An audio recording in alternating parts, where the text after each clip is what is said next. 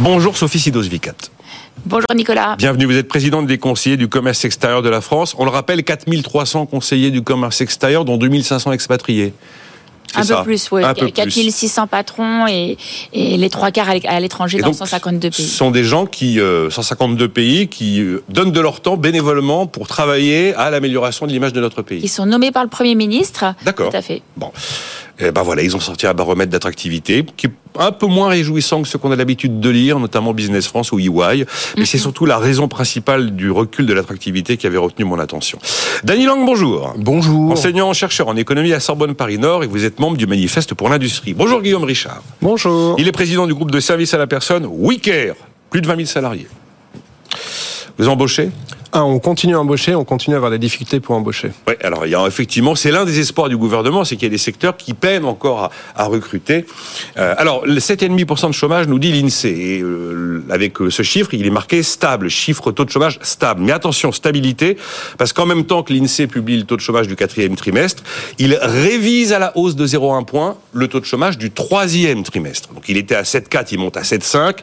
Du coup, le trimestre suivant, il est à 7,5. Ça donne une impression de mais en enfin, on a clairement aujourd'hui tous les éléments qui nous permettent d'imaginer qu'on vit une inversion de la courbe du chômage dans le mauvais sens. Est-ce que vous partagez mon avis, Dany Lang Inversion de la courbe du chômage dans le mauvais sens et perspective d'un plein emploi chiffré à 5% en 2027 qui s'éloigne?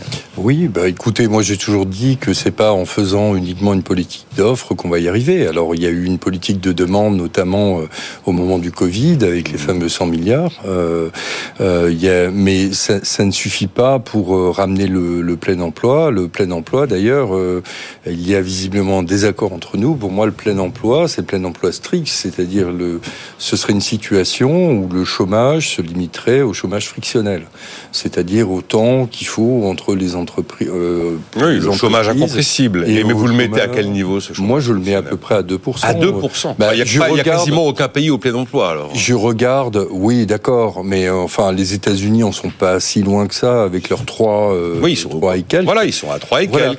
Euh, le, jour où on aura un nombre de chômeurs qui correspond à peu près aux emplois vacants euh, dans le pays, c'est-à-dire autour, on est à 350, 380 000 emplois vacants. C'est toujours le même chiffre d'ailleurs. Oui, ça avait, ça avait augmenté un tout petit peu après le Covid. et puis finalement, maintenant, bon, c'est stable. Voilà, le, le jour où le nombre de chômeurs correspondra au nombre d'emplois vacants, je considérerais qu'on est au plein emploi. Euh, et, c'est une définition, euh, c'est la définition donnée par plusieurs économistes. Je suis d'accord, c'est pas 5 le plein emploi. Euh, non, c'est pas c'est pas 5. Je suis pas sûr que le débat soit je de savoir. Pense d'ailleurs, au demeurant, que les toutes les réformes qui ont été menées de l'allocation chômage, etc., partent de l'hypothèse qu'on est au plein emploi. Euh, ce avec quoi, objectivement, c'est pas le cas. C'est pas comme si on a des chômeurs étaient volontaires et voulaient pas non, travail. Bon, la réforme de l'assurance chômage part pas du principe qu'on est au plein emploi. Elle part du principe qu'on a atteint notre chômage structurel et que si l'on veut casser le chômage structurel qui est traditionnellement à 7, il faut bien faire quelque chose. Alors peut-être que les choix sauf sont que, les bons. Sauf que ça fait des années qu'on essaie d'estimer le chômage structurel. Ça fait depuis euh, les années 60 et que les banques centrales, par exemple, ont abandonné cette estimation parce qu'elle n'est pas sérieuse. Euh, statistiquement, quand on fait des estimations du soi-disant chômage naturel ou du chômage structurel, on trouve toujours des intervalles de confiance de l'ordre de 15%. Alors désolé, mais, non, mais je suis moi je tiens beaucoup aux statistiques. 15%, c'est c'est pas sérieux. C'est de la bouffonnerie. C'est de la bouffonnerie. Donc quand depuis euh, plus de plus de 20 on tourne autour de 7 au mieux, voire, je crois, que, je crois que c'est en 2006, on est tombé à 6,9, très légèrement. Non, mais oui, d'accord. Et là, en fait, on est, c'est une bataille de statisticiens que nous avons, mais c'est pas la question de savoir si on inverse tout, là, c'est que tout est en train de s'inverser. Non, mais euh, moi, de toute façon, j'ai, pas le sentiment que le chômage est tellement baissé que ça. Alors, je suis pas d'accord avec des catégories de Pôle emploi, on, euh, on a vu un basculement de la catégorie A vers les BSC, c'est-à-dire des gens qui ont occupé euh, de manière involontaire des emplois à temps partiel. Oui, c'est du temps partiel. avoir un emploi à temps, à temps plein. Donc, euh, et ceux-là ne sont plus comptés dans les chiffres du BIT. En 2017, on était à 9,8% de chômage. On oui, d'accord. Il y a une baisse qui est indéniable, mais je, me suis battu avec des auditeurs qui me disaient ce que vous dites, c'est n'importe quoi. Le chômage n'a jamais baissé. Je leur ai dit si, le chômage a baissé. Maintenant, je vous dis qu'effectivement, il y a une inversion de courbe. Non, mais, mais non, mais d'accord. Bon, on va. Enfin, Nicolas Nicolas, moi j'ai été le premier à vous défendre à, l'antenne en disant que ce que vous prenez, c'est soit la catégorie A, soit le chiffre du BIT. Et moi je préfère le chiffre du BIT. qui sont sérieux. Ceci dit, il faut les relativiser et il faudrait aussi regarder quelle est la qualité des emplois qui ont été créés, ce qui est un autre débat. Mais moi je suis, je pense que le plein emploi de qualité est possible et ça passe par une autre politique, notamment la généralisation des territoires zéro chômeur. Je sais que vous payez beaucoup à ça, mais ça coûte très cher. Ça coûte très cher, mais ça rapporte beaucoup aussi. Parce que le chômage, c'est la première cause de divorce. Les divorces, ça coûte cher. C'est la première cause de suicide. Le suicide, ça coûte cher. C'est la première cause de dépression. La dépression, ça coûte cher à la Sécu. Donc, euh, il faut aussi regarder combien ça rapporte. Il ne faut pas être trop pessimiste. On a Sophie un, un taux de chômage qui est quand même très stable. 0,1%, hein. c'est quand même pas, c'est pas énorme. Non, non, non, c'est pas, le gadin, là, au quatrième trimestre. C'est pas le gadin. Mais, euh... c'est bien amélioré depuis les dernières années mais vous avez le sentiment que tout s'inverse dans le mauvais sens? Moi, j'ai tous les éléments pour vous argumenter que ça s'inverse. Le problème, c'est je vois pas en fait d'indicateur dans le verre aujourd'hui. C'est toujours la même chose. C'est le temps. On a besoin du temps long dans l'entreprise, et là, on a toujours du temps court. On a du mal à se projeter. Si on savait combien on allait payer l'énergie dans trois ans, je vous assure que le taux de chômage il diminuerait beaucoup. Comme on ne sait pas, il y a une certaine incertitude. Donc, euh, mais aujourd'hui, il ne faut pas s'inquiéter. On a un taux de chômage à 7,5, c'est pas euh, inquiétant. Alors juste devant, je suis d'accord avec vous que l'incertitude radicale pèse sur les entreprises. Non mais ça c'est ça. Et, que non mais ça fait ça fait euh, l'incertitude c'est toujours un facteur négatif. Euh, ça c'est certain quand elle est radicale, c'est-à-dire vous pouvez pas mettre de probabilité là-dessus. Et ça c'est lié à l'absence de politique industrielle en matière énergétique. On en a déjà parlé, c'est l'un de mes dadas. Euh, il faudrait changer radicalement de politique industrielle, ce qui permettrait aux entreprises de se projeter et d'avoir de la visibilité.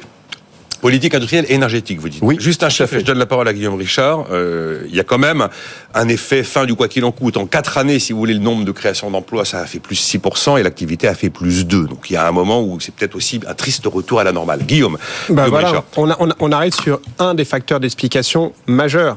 C'est que actuellement, les entreprises doivent rembourser le PGE. On vous a donné trois ans de plus. Hein. Oui, d'accord. Mais trois ans de plus pour ceux qui euh, euh, font la demande et qui derrière euh, voient une dégradation de leur note avec la Banque de France. Donc en fait, en réalité, c'est vraiment ceux qui sont déjà dans, dans, dans une situation peu florissante et qui sont en grande difficulté. et le PGE, rappelons-nous, parce qu'on a dit l'État a financé le Covid, etc. Et donc il y a eu plein d'argent qui ont été déversés dans les entreprises. Enfin, le PGE, le premier, le P de PGE, c'est et un prêt, ça se rembourse. Et là, actuellement, les entreprises sont en train d'embourser. C'est une garantie publique. C'est pas de l'argent déboursé. C'est exactement ça. et, donc, et donc, par exemple, pour prendre un exemple que je connais bien, le mien, nous, ça nous a coûté 40 millions d'euros. Donc, quand vous avez 40 millions d'euros à rembourser et que votre entreprise, elle fait globalement une dizaine de millions d'euros euh, de BE chaque année d'excédent brut d'exploitation, et donc le cash qui est disponible, bah, c'est même pas la moitié de ça. Eh ben, quasiment toute notre capacité d'investissement, hors emprunt nouveau, est absorbée par le remboursement du PGE. Et donc, très clairement, ça pèse sur les entreprises. Et mon entreprise est en très bonne santé. Et malgré ça, moi, j'ai pas la capacité d'investissement que je pouvais avoir auparavant. Donc, effectivement, cette contrainte pèse aujourd'hui sur de nombreuses entreprises qui consacrent euh, leurs recettes non pas à continuer à investir, à se développer, mais à rembourser Mm. ce PGE, prêt garanti par l'État. Donc c'était un cadeau empoisonné, les PGE. Oui, mais Nicolas, euh, au demeurant, vous vous souvenez... Moi, on dirait un mot de la construction, Sophie. J'ai toujours dit en ce, dans ce plateau qu'il ne fallait pas faire des prêts garantis par mm. l'État, mm. euh, qu'il fallait euh, directement aider, et puis après, tant pis. Parce que ah le, le, le, résultat, aujourd'hui, c'est celui-là. Et, et en plus, on a une flexion de la politique budgétaire vers plus euh, de, euh, de ce qu'on appelle de la rigueur, mais en fait qui est de l'austérité. Alors c'est pas de l'austérité massive, mais enfin quand même on a un retour de l'austérité en même temps. Vous voyez où de l'austérité, Daniel bah, Les 10 milliards euh, à trouver l'année dernière, les 10 milliards dont on nous parle cette année, etc. etc. Tout ça, les 100 milliards de, du plan de relance, c'est fini. Donc c'est un retour à la normale. Et, et on a un effet de ciseau avec le, les effets négatifs du PGE. Or souvenez-vous, moi j'ai toujours dit que le PGE PGE, ça va être des tribunaux de commerce pleins à la fin. Il fallait, au vu de la situation exceptionnelle, aider les entreprises un bon coup et on s'arrête là. C'était exceptionnel, mais il fallait les aider et non pas euh, mettre en place des prêts qui aujourd'hui pèsent sur l'activité. Je ne peux pas vous laisser dire qu'il n'y a pas de politique industrielle en France. J'ai pas dit ça. Si vous avez dit qu'il n'y a pas de politique industrielle. J'ai dit que la politique industrielle est insuffisante, oui, mais en tout cas, la politique budgétaire. Là, je parlais essentiellement de politique budgétaire. Il y a une vraie politique industrielle avec le plan France 2030. Il y a 54 milliards qui, sont, qui vont être investis dans les entreprises. On en a investi déjà la, moitié, 50%. Et on voit que des entreprises, euh, que des usines se créent, euh, qu'elles ouvrent. Alors, en mmh. effet, c'est avec du temps long. Les batteries, quand est-ce qu'on les aura vraiment? Euh, C'est pas aujourd'hui, mais il faudra compter 5 ans au moins avant de les avoir réellement sur le terrain. C'est c'est ce temps long qui nous manque. On aimerait tout raccourcir et aller beaucoup plus vite. Mais il y a une vraie politique de développement. Aujourd'hui, du reste, l'État, quand l'État vous prête sur un projet, à vous aussi d'investir après. C'est pas de l'argent euh, gratuit hein, qu'elle vous prête. Elle vous prête, mais vous devez euh, financer les, trois tiers de, ce qu'elle va vous prêter. Hein. Donc, euh, enfin les deux tiers, pardon, les deux tiers ce qu'elle vous prêter. Donc, on a une vraie politique de reconstruction de la France. À nous de s'en saisir, d'aller plus vite là-dessus et de reconstruire plus vite. Bah, madame, j'ai pas dit qu'il n'y a pas de politique ah, industrielle. J'ai dit qu'il n'y a pas de politique industrielle énergétique. Énergétique dans le sens où il faudrait aller beaucoup plus vite. Euh, sur la politique industrielle, je trouve que les initiatives sont intéressantes. Le rôle de la BPI, la BPI est formidable, mm. mais ça ne suffit pas. Ça ne suffit pas. Un, jour, il va falloir avoir le courage d'amener au niveau européen la question de la politique de la concurrence, qui a été mm. historiquement notre première politique, mm. qui a dû être mise en place à partir du moment où on met, on met en place des marchés libres, mais qu'aujourd'hui nous, nous évite euh, de pouvoir mettre en place une vraie politique industrielle. On est obligé de prendre des biais. Tout à fait euh, donc, euh, donc, Vous voulez dire que la doctrine de la concurrence en Europe est allée trop loin et qu'on se la prend comme un boomerang et qu'on en est Exactement, parce que les États-Unis se sont jamais gênés. les, les, les, les économistes américains nous disent il faut ouvrir, il faut de la concurrence, et il faut le libre marché, etc. Mm. Mais la politique américaine, ça n'a jamais été ça. Hein. La politique chinoise. La politique chinoise non plus. Il nous faut Donc, faut être réaliste. Sophie Silos-Vicat. Parce ah, que je suis complètement non, non, non, parce que là, regardez, vous avez vu qu'il y a les, les, fabricants de panneaux solaires en Europe qui disent à Bruxelles, protégez-nous contre la concurrence chinoise. les agriculteurs n'ont cessé de dire, protégez-nous contre des pays qui ont la possibilité de produire avec du zéro oh, norme environnementale Exactement. Bien sûr. Exactement. Euh, un, économiste, je vous écoute, Sophie, parce qu'un économiste vous dira, mais en fait, il y a des relents protectionnistes dans vos, dans vos positions qui sont. Mais moi, non, il y a des relents de concurrence libre, de concurrence égale, parce qu'en fait, pour qui la concurrence? Il faut que les acteurs jouent avec les mêmes règles du jeu. Quand vous n'avez pas les mêmes règles du jeu, vous n'êtes pas en concurrence égale. Pourquoi est-ce que vous allez acheter des panneaux euh, photovoltaïques français qui seront 20% plus chers que les panneaux chinois? Peut-être parce qu'ils durent plus longtemps. C'est même, même, pas certain d'ailleurs. Peut-être parce qu'ils sont Allez-y Sophie et puis Guillaume. Non, non, mais euh, oui, non, ok, il n'y a, aucun, il y a aucun problème. Il faut le, same level playfield pour jouer. On joue pas dans la même course. Mais c'est exact. On leur a jamais regardé depuis plus de 20 ans que la Chine est présente dans l'OMC. Elle a jamais respecté mm. les règles. On sait très bien. Donc le seul système, effectivement. Les taxes. C'est la compensation. Mais regarde, regarde et les quotas. Nicolas. Voilà, attendez, Guillaume qui a un déficit de temps de parole. on est en train de prendre les sujets dans tous les sens, mais c'est pas grave. Hein. Nicolas, regarde, regarde par exemple sur les courses hippiques. Qu'est-ce qu'on fait Qu'est-ce que c'est que cette histoire de eh courses ben, hippiques Qu'est-ce que tu fais dans les courses hippiques pour essayer d'avoir une égalité de traitement et une concurrence qui puisse jouer entre euh, les, euh, les jockeys et les chevaux? Eh ben, tu mets des poids supplémentaires en fonction euh, des, euh, des euh, pour avoir un handicap et faire en sorte que ça s'équilibre pour créer de la concurrence. Parce que sinon, si tu as un jockey qui est hyper léger par rapport à un jockey qui est plus lourd, bah, tu n'as pas de concurrence. Tu ne peux pas avoir une concurrence libre qui s'exerce avec un, un, un, vrai travail de jockey et une vraie compétition qui peut avoir lieu. Là, là c'est exactement la même chose au niveau de l'économie. On a des jockeys hyper légers parce qu'ils ont aucune norme, aucune contrainte, aucun machin, etc. Ce c'est notamment la Chine. Et on a des euh, jockeys hyper lourds, alourdis par le poids des charges, par le poids des normes, etc. Mais à un moment, il faut euh, qu'on puisse jouer à jeu égal. La concurrence, elle nécessite d'être à jeu égal. Et eh ben, dans l'hippisme, ils ont réussi à mettre en place des handicaps avec des poids pour compenser cet écart et pour créer euh, une vraie compétition, une vraie concurrence. Et nous, on le fait pas. Et donc, on joue avec des jockeys qui sont ultra lourds contre des jockeys hyper légers. Ben, à un moment, on perd la course. C'est normal. Et, donc ça veut dire que, euh, pour que pour mettre des poids, ça, va être des poids qui vont s'appeler MACF, mécanisme d'ajustement aux frontières de l'Europe, carbone. Euh, et ça veut dire que ce poids. Et, c'est bien pour les pour, pour non seulement c'est bien pour l'économie, mais c'est bien aussi pour l'écologie et pour la planète. Mais alors il y a un moment, il faut expliquer à ton consommateur qu'il va falloir qu'il le paye.